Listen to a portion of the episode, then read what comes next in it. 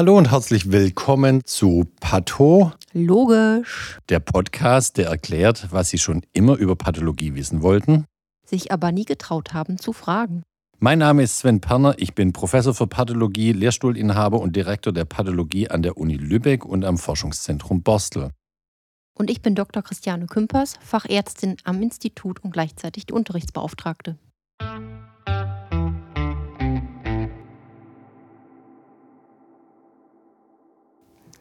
Hallo und herzlich willkommen zu einer neuen Folge von Pato. Logisch. Wir freuen uns, dass Sie wieder eingeschaltet haben und heute geht es einmal weiter. Das ist so ein bisschen anknüpfend heute an die Folge mit dem Obduktionsfall, wo es um einen Patienten ging, der an einem Herzinfarkt gestorben ist, weil er ein zu großes Herz hatte und eine Verkalkung aller großen Gefäße und der Herzkranzgefäße. Wenn Sie die Folge noch nicht gehört haben, macht es vielleicht Sinn, da auch noch mal reinzuhören. Die können wir sonst auch noch mal später in den Shownotes verlinken. Auf jeden Fall wollen wir heute einmal daran anschließen, wir haben nämlich äh, bei dem Fall einen Aspekt angesprochen, den wir heute noch mal etwas näher beleuchten wollen. Ein bisschen vertiefen wollen, genau. Genau. Und der steht über der Überschrift der Anpassungsreaktion. Ja, nämlich Anpassungsreaktion, das ist das, was beim Körper oder bei eigentlich jedem Lebewesen äh, passiert. Ähm, jedes Lebewesen ist äh, anpassungsfähig im gewissen Rahmen und das ist das auch, was bei uns, beim menschlichen Körper, ständig und die ganze Zeit passiert. Man pendelt sich immer auf die Mitte ein und das findet eben auf zellulärer Ebene statt. Genau. Also so übertragen aufs normale Leben, wenn man da mal Stress hat, weil man zum Beispiel im Job viel zu tun hat, weil zum Beispiel die Kollegen krank sind und man hat viel mehr Arbeit zu tun als normalerweise, ist es natürlich auch gut, wenn man dann eine Zeit lang schnell leistungsfähiger sein können als im normalen äh, Alltag, sage ich mal, und durchaus mal ein, zwei, drei Überstunden machen kann, ohne dass man groß Probleme bekommt. Das ist auch ein Stück weit eine Anpassungsreaktion. Ja. Gut. Ähm, jetzt hat der Körper verschiedene, oder andersrum, es gibt ja erstmal verschiedene Situationen, ähm, auf die man sich einstellen muss. Und es kann eben sein, dass eine Situation herausfordernder ist als normalerweise. Das heißt, das Gewebe muss eine Leistungssteigerung zeigen. Es kann aber auch sein, dass man in einer, einer Umstand gerät, wo eigentlich weniger zu tun ist, wenn man mal das so sagen kann, und das Gewebe eigentlich eine Leistungsminderung auch zeigen kann, weil da der Körper ja auch ökonomisch bleiben will und auch nicht zu viel Arbeit in irgendwas stecken will, was gar nicht gebraucht wird. Ja, genau. So wie wenn man auf Weltreise fährt, wahrscheinlich auch vorher die Heizung drosselt und nicht im Sommer dann die Heizung auf Stufe 5 stehen lässt. Das ist ein schöner Vergleich, Charlotte. Ja. Guck mal, guck mal hast du auch verstanden, ne? Ja. Das ist schön. Gut, also, ähm, wenn man, wir nehmen mal das Beispiel, dass wir eine Leistungssteigerung haben möchten und wir nehmen mal das Beispiel zum Beispiel vom letzten Mal war ja, dass die Gefäße verkalkt sind. Dadurch hat das Herz es schwieriger, das Blut in den Kreislauf zu pumpen, weil einfach so der Widerstand zu hoch ist. Und das Herz muss dementsprechend mehr Leistung bringen, damit es seiner Arbeit noch nachkommen kann. Das wäre zum Beispiel ein Umstand, wo das Herz eben eine Leistungssteigerung zeigen Das kann man sehr schön anschaulich machen, wenn man zum Beispiel mal versucht, äh, Luft durch einen Gartenschlauch durchzublasen. Das geht relativ einfach. Da ist ja der Querschnitt von dem Gartenschlauch relativ hoch. Ähm, darf nicht allzu lang sein natürlich der Gartenschlauch, aber das geht relativ leicht.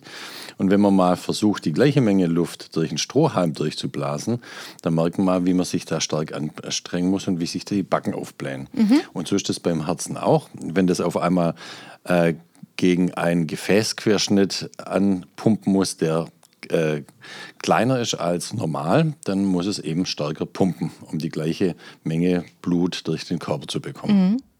Genau. So, und jetzt ist es zum Beispiel beim Herzen so oder generell bei, bei Muskulatur, ist genauso bei der, bei der Skelettmuskulatur so, ähm, dass das Organ von Natur aus mit einer bestimmten Anzahl von Zellen ausgestattet ist. Das bedeutet, wenn da das Organ oder das Gewebe in eine Situation kommt, wo es mehr arbeiten muss, ist es so, dass da die Zellen im Grunde nur größer und dicker werden können, als sie normalerweise ist, damit mehr Kraft und mehr Umsatz da ist. Beispiel ganz typisch, man findet sich selbst so ein bisschen zu, sagen wir mal, nicht muskulös genug und fängt an ins Fitnessstudio zu gehen und fängt an eben Handeltraining zu machen und dann bemerkt man selber, dass nach einer Zeit irgendwie der Bizeps äh, dicker wird. Das mhm. ist im Grunde genau das gleiche wie beim Herzen, nur da eben offensichtlich, weil man den Bizeps besser sehen kann als ja das Herz. Genau. Aber es ist das gleiche. Sehr eindrücklich im Fitnessstudio zu sehen, ganz klar. Genau. Wer regelmäßig hingeht, das sieht man den Leuten an, die drücken immer gegen einen erhöhten Widerstand an. Der ist zwar so ein bisschen künstlich hergeholt, weil Genau. Man braucht so nichts Wirklichem, aber beim Handeltraining äh, steigt der Querschnitt der Muskulatur und die Muskeln werden dicker. Genau. Und das ist ja auch sehr praktisch, weil äh, egal ob der Bizeps da jetzt Lust zu hat oder nicht, ist es ja so, dass man ihn jetzt zwingt, die Hantel äh, zu stemmen und dem bleibt nichts anderes übrig, als eben dicker zu werden. Und das ist ja ein Stück weit auch nett. Würde der Muskel sofort sagen, ich habe da eine, keine Lust zu, wäre man ziemlich unfähig. Also das ist eben genau das, was mit Anpassungsreaktion ja. gemeint ist. So, und der schlaue Begriff, den wir jetzt dafür benutzen, äh, das wäre die Hypertrophie. Sven, was heißt denn eigentlich Hyper? Ähm, es steht immer für, für größer, mehr. Mehr, genau. Ja. Und Trophie? Ähm, das heißt ähm, so, Bildung sozusagen. Genau. Ja. Also eine also eine Bildung im, im geistigen Sinne, sondern die, die Herstellung. E, etwas wird vermehrt hergestellt. Genau, oder so ein Stück weit auch wie euer Ernährungszustand genau. oder so. Also ja. es ist ähm, alles etwas größer geworden. Ähm, und das kann man, der Pathologe lebt ja davon, dass er die Sachen unter Mikroskop anguckt. Das kann man eben sehen. Dafür muss man wissen, wie ist normalerweise ein Zellverband konfiguriert, also wie groß, dick, dünn ist so eine Zelle und dementsprechend kann man eben sehen, die ist dicker, breiter geworden und man sieht auch ähm, dem Zellkern an, dass er dicker geworden ist ja. und dass da mehr DNA drin ist. Der ist halt dann dunkler angefärbt. Also das kann man, ohne zu sehr ins Detail zu gehen, das kann man auf jeden Fall sehen. Ja, der Zellmuskel hat einfach mehr Proteine hergestellt und kann, ist damit leistungsfähiger geworden. Genau. Ähm, wenn wir jetzt Sven, was meinst du, sollen wir beim Muskel bleiben und die Atrophie erklären oder sollen wir lieber in die Hyperplasie gehen? Nee, wir machen erstmal die Hyperplasie, noch in der Abgrenzung von der Hypertrophie. Das macht Sinn. Okay. Ähm, das ist ein anderer Begriff, der eben darstellt, wie ein Gewebe eine Leistungssteigerung vollbringen kann, wenn es eben sein muss. Und jetzt fiel eben der Begriff schon, das ist die Hyperplasie. Ich erkläre erst mal, äh, was das ist oder ein Beispiel. Jetzt mal angenommen,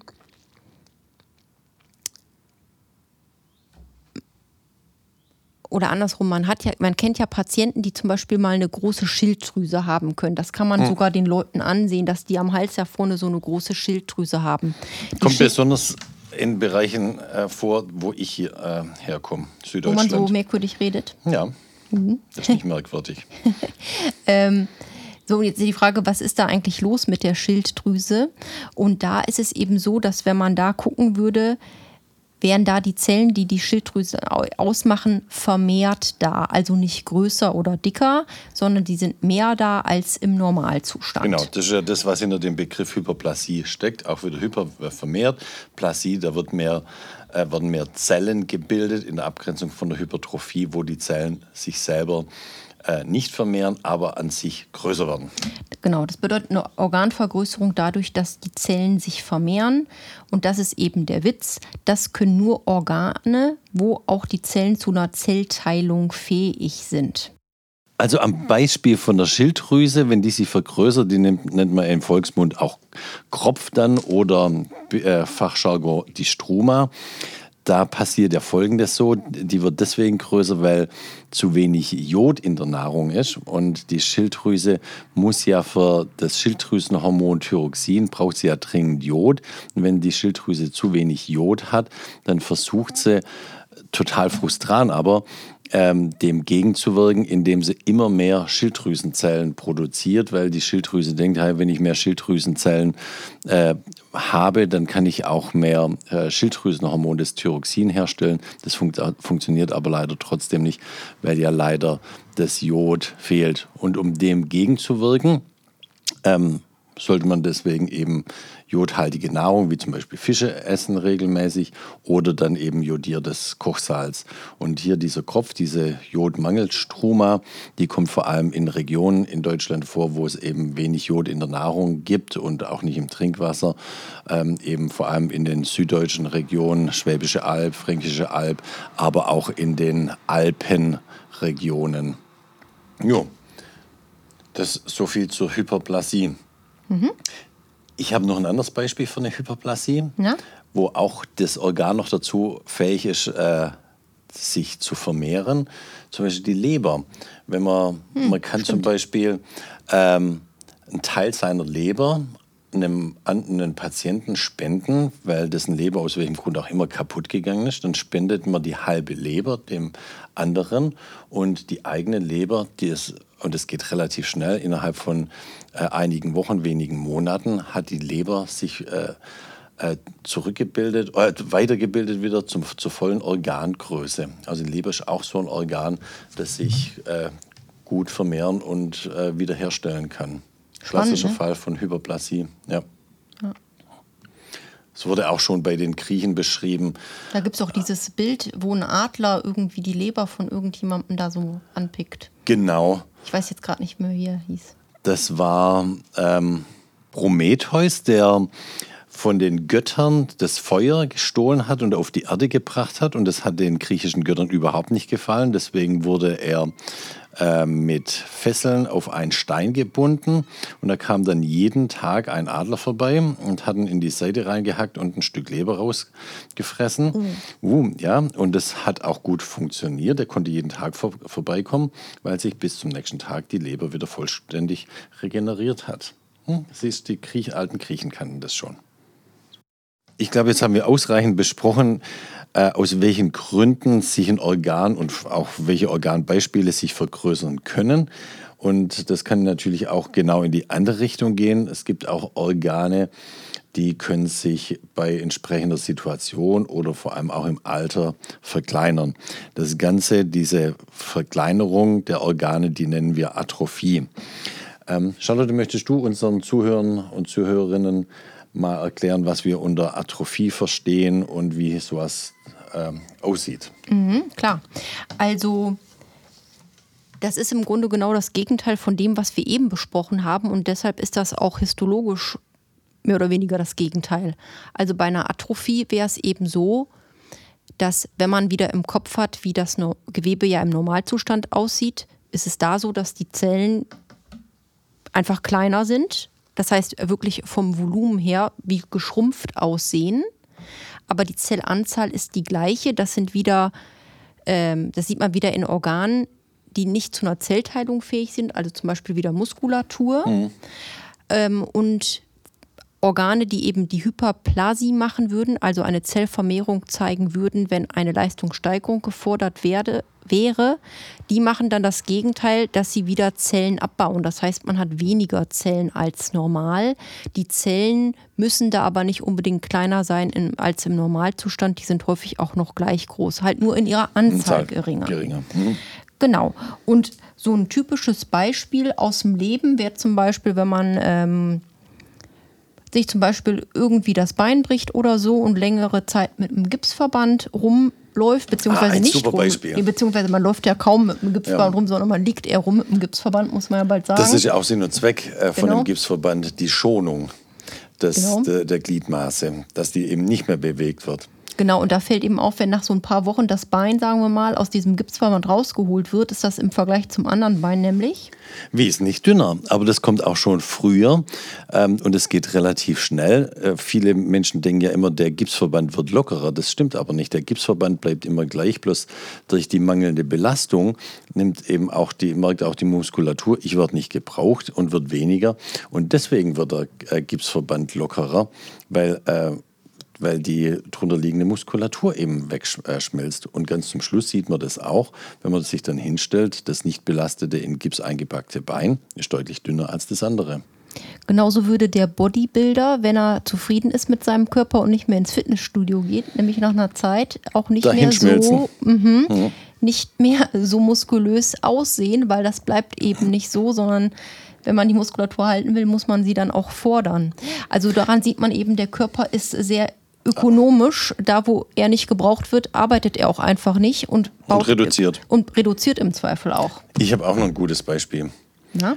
Das Fettgewebe, das Unterhautfettgewebe, wenn ich zu viel Nahrung zunehme, dann wird die Energie im Fettgewebe gespeichert. Die Fettzellen bleiben immer die gleiche Anzahl, die werden aber groß, können sogar riesengroß werden. Und wenn ich Mangelernährung habe, dann schmelzen die Fettzellen auch weg. Aber die Fett, Fettzellen an sich bleiben von der Anzahl kleiner, bloß diese Fettfüllung in den Zellen wird deutlich weniger. Ja, Stimmt. gut. Ja, gut. Was haben wir sonst noch als Beispiel von der Atrophie? Also ganz typisch wäre die Altersatrophie, aber die betrifft ja im Grunde den gesamten Organismus. Also einfach altersbedingt so, weil der ganze Stoffwechsel und so ähm, langsamer abläuft. Ansonsten kann man natürlich auch eine Atrophie zeigen, wenn die Durchblutung nicht mehr gut ist Ja. von dem Gewebe oder wenn, ähm, wir nennen das Innervation, also wenn die ähm, Versorgung von einem Nerven gestört ist. Ja, wenn, man, wenn Nerv durchgeschnitten ist. Genau. Dann sieht man danach auch, der Nerv hätte ja zum Beispiel einen Muskel äh, bedient. Und dann kann man zum Beispiel dann äh, die Muskelgruppe nicht mehr äh, benutzen oder den Fuß nicht mehr heben oder was auch immer, an welcher Stelle ein Nerv jetzt eben äh, getroffen ist. Das wäre auch so ein Beispiel. Bei Querschnittsgelähmten sieht man das ganz klar. Alles, was unterhalb des Querschnitts äh, liegt, äh, schwindet die Muskulatur dahin. Ja. Oder, wo, wo auch noch, und das ist Teil des, des Alterungsprozesses, also wir sind ja ähm, nur in einem gewissen Zeitraum reproduktionsfähig. Wir Männer äh, ein bisschen länger als die Frauen. Aber zum Beispiel die Gebärmutter wird äh, nach der Menopause, also in den Wechseljahren, wird die ganz klein, weil sie einfach nicht mehr gebraucht Gebraucht wird. wird, ja. Und dann äh, schwindet die auch dahin. Ja, auch ein gutes Beispiel. Mhm. Und im Gegenteil kann die natürlich auch riesengroß Oh werden, ja. wenn sie gebraucht wird. In der Schwangerschaft. In der Schwangerschaft, genau. ja, Mhm. ja. Ja. Was haben wir sonst noch für gute Beispiele für eine Atrophie oder eine Hypertrophie? Also ich bin gut zufrieden. Ich auch. Ich glaube, Genau. Aber was wir nochmal ähm, sagen könnten, ist ja so, dass diese Anpassungsreaktionen ja super sind, weil der Mhm. Die braucht Körper, der Körper. genau, Ja. wir dadurch flexibel sind und reagieren können auf verschiedene Stimuli von außen. Natürlich, und das ist dann Thema vom nächsten Mal, würde ich sagen, kann es eben auch sein, dass man in Situationen kommt, wo trotzdem unsere Anpassungsreaktionen, so gut sie auch sind, auch nicht mehr ausreichen. Genau, das ist ja das, was ich am Anfang gesagt Mhm. habe. Äh, ein Organismus, sei es ein menschlicher Körper oder äh, ein Tier oder eine Pflanze, die sind immer nur in einem gewissen Spektrum, in einem gewissen Rahmen anpassungsfähig. Und wenn man den Rahmen sprengen möchte, dann sind die Zellen beleidigt. Sowohl in die eine Richtung als auch in die andere Richtung. Genau, und dann kommt es eben zu einem Gewebeschaden. Ja. Und ich würde sagen, da machen wir mal dann eine neue Podcast-Folge von. Zum Gewebeschaden, Zellschaden machen wir eine neue Podcast-Folge und dann erklären wir mal, was passiert, nämlich wenn der Stress, der Reiz zu groß wird, zum Beispiel auf den Muskel, oder, Oder auf den Chef. Oder, wenn er, oder wenn er auch zu klein wird, wenn eine Zelle da verhungert, was da passiert. Das besprechen wir das nächste Mal. Eine gute Idee. Dann, Dann bis bald. Damit verabschieden wir uns bei Pato. Logisch. Tschüss zusammen. Tschüss.